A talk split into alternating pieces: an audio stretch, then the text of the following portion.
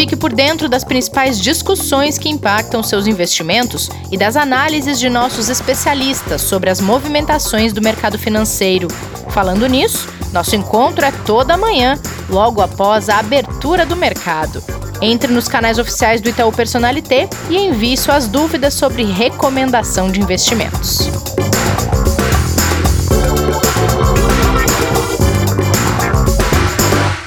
Olá, bem-vindas e bem-vindos ao Investidor em Foco desta segunda-feira, 14 de setembro, semana começando. Por aí, tudo bem, Lucas Neri? Como vamos? Bom dia, Réia, bom dia a todos. Vamos, vamos começar mais uma semana aí agora. Boa semana. Uma semana um pouco melhor, né? Vamos pois ver. é, pois é, era isso que eu ia falar aqui, Lucas. Parece que a... quando o assunto é vacina, os mercados começaram a semana um pouquinho mais animados. Aqueles testes com a vacina da Universidade de Oxford foram retomados depois de um voluntário ter tido uma reação adversa bem grave. A gente até falou sobre isso aqui no podcast. E vacina é um assunto que tem mexido com os mercados, né, Lucas? Exatamente. A vacina é, é um dos principais assuntos, naturalmente, né, que está mexendo com os mercados aí nos últimos meses. Uh, e não tem sido diferente aí nas últimas semanas, certo? Então, como você mencionou, tive, teve essa questão com a vacina de Oxford, mas no, no sábado a própria universidade uh, informou que vai retomar os testes clínicos da vacina, né? Então, o mercado aqui, mercado tanto o mercado global quanto o local devem reagir à notícia. Aqui também a Anvisa aprovou a retomada né, no Brasil desses testes da vacina. Uh, então o mercado já amanhece um pouquinho melhor com essas notícias uh, vindo, vindo da, da Universidade de Oxford. Então vamos ver agora pela manhã os índices estavam ah, os índices, de, os índices futuros de Nova York estavam apontando para uma alta, o nosso Ibovespa aqui também abriu o futuro também em alta, as bolsas na Europa estavam uh, um pouco mistas, né, mas também esboçando uma reação. Então, aparentemente, teremos uma segunda-feira aí um pouquinho melhor. Muito bom. E Lucas, você acha que não estava aqui ainda quando eu apresentei para quem está nos ouvindo e para o Kleber o, a nossa trilha sonora de fundo do podcast, que é a obra do apartamento do meu vizinho. Então, se você escutar algumas coisas um pouco estranhas, vou te apresentar essa trilha que a gente tem convivido nos últimos episódios do podcast, porque o pessoal está em obra e a gente está gravando de casa, então de vez em quando, se entrar uma martelada aí de fundo, não se assusta, viu? Normal, coisas do home office. Exatamente. Você vinha falando, Lucas, de animar os mercados. Teve outra coisa que deu uma certa um certo upzinho nos mercados globais e foi uma análise de especialistas da Goldman Sachs e do Deutsche Bank de que a onda, aquela onda de quedas de ações nos Estados Unidos que a gente falou tanto na semana passada, está chegando ao fim. Lembrando que as maiores perdas foram registradas entre as empresas de tecnologia. Você disse que a semana começava com os mercados um pouquinho animados, né? Será que de fato essa onda está terminando? Pois é, Rê. Essa questão da, da, das empresas de tecnologia ficou bastante evidente, muito no radar na semana passada, né? Nas duas últimas semanas a gente viu uma realização nos mercados uh, na Nasdaq, né, principalmente, Uh, e até porque foi um dos mercados que mais se recuperou mais rápido, né? Se a gente observar aí desde uh, do, do, período mais crítico ali da crise no, no, mês de março, o setor de tecnologia foi um dos maiores beneficiados, um dos que recuperou mais rápido, mas recupera a recuperação é muito difícil ser em linha reta, né? Então, assim, é natural que em alguns momentos você tenha algum tipo de realização de lucros, certo? Então, nas últimas duas semanas, a gente observou esse movimento ah, das empresas de tecnologia, e lembrando que, inclusive, não é só o Nasdaq, né? Porque dentro do, do, do da composição do S&P existe uma, uma proporção aí próxima a 25%, 30% de empresas de tecnologia também, né? Então, são, são vários dos índices aí que acabam sofrendo lá fora. Uh, porém, uh, na, na, na, semana passada foi colocado muito né, isso uh, em discussão, se, se a recuperação tinha sido muito forte e agora o mercado estava tava só realizando, ou se seria uma realização mais longa, mais uhum. profunda. Enfim, houve bastante discussão em relação a isso. Uh, porém, a gente precisa observar ainda daqui a, a, partir de agora, né, o mercado financeiro ele sempre olha para frente, então está observando aí, né, qual, as, as expectativas de, de, de, resultado dessas empresas nos próximos trimestres, nos próximos anos. Então tem muita conta, é natural que em algum momento aí o mercado pare um pouquinho, dê aquela respirada, comece a refazer algumas contas e vamos observar aí ao longo dessa semana como que vai ser a, o comportamento dos índices, principalmente aí esse de tecnologia, né? Boa. Bom, por aqui, Lucas, o IBCBR, que é uma prévia do PIB, cresceu 2,15% em julho na comparação com o mês de junho. Só que a expectativa era de um crescimento maior e também a queda anual já chega a 4,89%. Além disso, a gente teve o resultado do último PIB super negativo, né? Sim, sem dúvida. É, a, a, o, IBC, o IBCBR, né, só mencionando aqui, é um índice de atividade que é medido pelo, pelo Banco Central, né? Então, assim, é, ele é conhecido como uma espécie de prévia do PIB, né? Por isso que o pessoal fala dessa maneira uh, porque ele dá justamente essa sensibilidade de como que está o ritmo de atividade da economia. E a gente sabe que a, a nossa economia ela vem se recuperando né, de uma maneira um pouco mais gradual. Uh, em, em, alguns momentos, pode ser que a gente tenha né, um, uma, uma, divergência ali entre as expectativas do mercado em relação a, a, ao dado efetivamente, Porém, acho que a gente, o, o mercado está tá absorvendo bem também essa, essa, essa assim, né, pelo menos os, os índices, o índice Bovespa continua subindo por enquanto.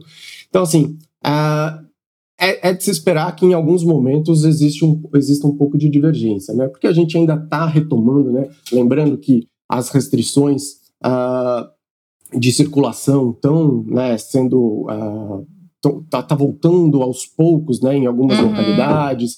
Então, assim, a, a, aos Sim. poucos a as pessoas vão voltando a ter essa mobilidade, o que naturalmente vai é, impactando na, na, na retomada da, da, economia. Então, assim, eu acho que é importante a gente observar o filme, né, e não, não eventualmente a gente ficar é, preso em algumas fotos. Então, acho que é importante a gente entender todo o contexto, né. Então, a gente, de fato, teve né, um segundo trimestre aí bastante prejudicado, obviamente, não só o Brasil, mas né, o globo no, no, mundo inteiro. E agora, acho que aos poucos a gente vem retomando a, a, o nível de atividade. Vai demorar um pouco, né? Vai, vai, vai, vai, vai demorar certo tempo para a gente voltar onde a gente estava. Porém, vamos né, também analisando aí, é importante entender também, né, um pouco da composição de como que é essa retomada, né? Então, até quando a gente olha outros Sim. indicadores, é, por exemplo, os indicadores é, industriais têm até vindo um pouco mais, uh, um pouco melhores do que os do setor de serviços. Então, assim, é, é importante a gente entender o todo, né? Então, acho que vamos uh, aguardar, né, uma, mais informações aí, mas tem uma agenda aí bastante uh, cheia aí nas próximas semanas também, de indicadores para a gente acompanhar, e é importante isso, né, a gente uh, entender todo o contexto e ver se a gente está num, num, ritmo de retomada ou se a gente está uh, num ritmo mais, mais horizontal, né, mais de lado, enfim, entender como é que vai ser uhum. essa, essa retomada. Boa, aproveitar que você falou em agenda cheia, o que, que a gente tem para agenda econômica essa semana? Bom, vamos lá. É, a gente tem algumas reuniões de política monetária, né, então incluindo o Copom aqui, que vai decidir a, a Selic, o Fed também nos Estados Unidos, ambos vão sair na quarta-feira, tem alguns outros países também que vão ah, ter reuniões aí para decidir né, a, a, sua, a sua política monetária. Ah, entre os indicadores, tem produção industrial, vendas no varejo nos Estados Unidos que saem amanhã, hoje à noite saem na China também esses indicadores. Uh, acho que um dos principais que tinha né, para sair foi o BCBR aqui no Brasil, como você bem mencionou. E acho que o, agora, nessa semana, aí, o mais importante, de fato, vamos observar e aguardar aí é, não só a decisão né, de, de política monetária aqui do, do, do no, que vai ser decidida no Copom, porém também vamos, é, o mercado vai tentar interpretar aí todas as comunicações que vão ser feitas após a decisão da, da taxa de juros, né? Porque o mercado naturalmente está olhando aí, tentando uh, compreender quais que vão ser os próximos passos e quando serão esses próximos passos uh, na condução de política monetária. Né? Então, dados bastante relevantes e importantes para a gente acompanhar aí ao longo da semana. Verdade. Desde a, das últimas três, quatro reuniões do Copom, tem se acompanhado muito essa, esse relatório que sai depois da decisão e se o Copom mantém taxa de juros, baixa taxa de juros, para saber até quando esse ciclo vai, né, Lucas? Porque tem um ciclo de queda nas taxas de juros desde o ano passado, e aí fica tentando se descobrir se esse ciclo vai parar, vai até o ano que vem. Então, essa expectativa em torno do que dizem os economistas que participam dessa decisão, a partir dessa decisão, ela também é muito importante, né? Exatamente. Tão importante quanto a decisão propriamente dita é também né, entender uh, os próximos passos, né, como eu mencionei. Então, essas comunicações que são feitas são analisadas ali palavra a palavra pelo mercado, né, literalmente, é, para tentar entender justamente, né, porque isso impacta bastante, né. Então, assim, o mercado vem trabalhando, de, um modo geral, há um consenso de que a gente vai permanecer um tempo mais longo com juros baixos, porém o quão baixo, né? Então, assim, se vai manter nos 2%, se em algum momento vai subir para 2,5%, 2,25%, enfim, é, existe toda essa discussão. E o mercado, obviamente, vai tentar angariar todos os tipos de informações possíveis para tentar é, antecipar esses movimentos. Então, uh, certamente todos vão ficar de olho aí na, no, no comunicado. Boa. Bom, para a gente encerrar, como vem o relatório Focus dessa segunda-feira, que traz a análise a respeito de vários indicadores do mercado? Pois é, tivemos algumas mudanças aqui.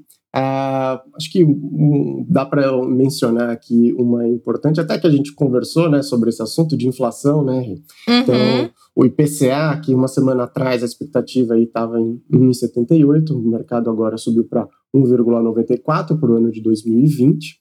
Uh, uhum. for, fora isso, Uh, o PIB, né, então, uh, até semana passada, a expectativa era de queda de 5,31%, e agora o mercado ajustou para uma queda de 5,11% no ano de 2020 também. Então, o mercado aí ajustando um pouquinho, é, é, natural, né, todo, toda semana, todo mês, aí acaba tendo alguns tipos de ajustes, então, a expectativa aí de eventualmente uma, um, um, o PIB, né, uma ligeira melhora ali, né, de menos 5,31 para menos 5,11, e o IPCA aí, como a gente já falou, de fato, uh, subindo um pouquinho as expectativas do mercado. Muito bom, Lucas. Boa semana para você. Amanhã temos aula com o professor Martim Iglesias, então você já está convocado para o episódio de amanhã. É, Nos encontramos legal. lá. Maravilha, contem comigo, estarei aqui amanhã com vocês. Uh, e é isso. Muito obrigado. Até mais então. E obrigada a todo mundo pela companhia no episódio de hoje. Cuidem-se, protejam-se. Amanhã tem aula com o professor Martim e hoje às 5 da tarde, não esqueçam. Tem também live no Instagram e no YouTube do Itaú Personalité. Até o próximo episódio, a gente se encontra amanhã. Fique por dentro das principais discussões que impactam seus investimentos e das análises de nossos especialistas sobre as movimentações do mercado financeiro. Falando nisso, nosso encontro é toda manhã, logo após a abertura do mercado. Entre nos canais oficiais do Itaú Personalité e envie suas dúvidas sobre recomendação de investimentos.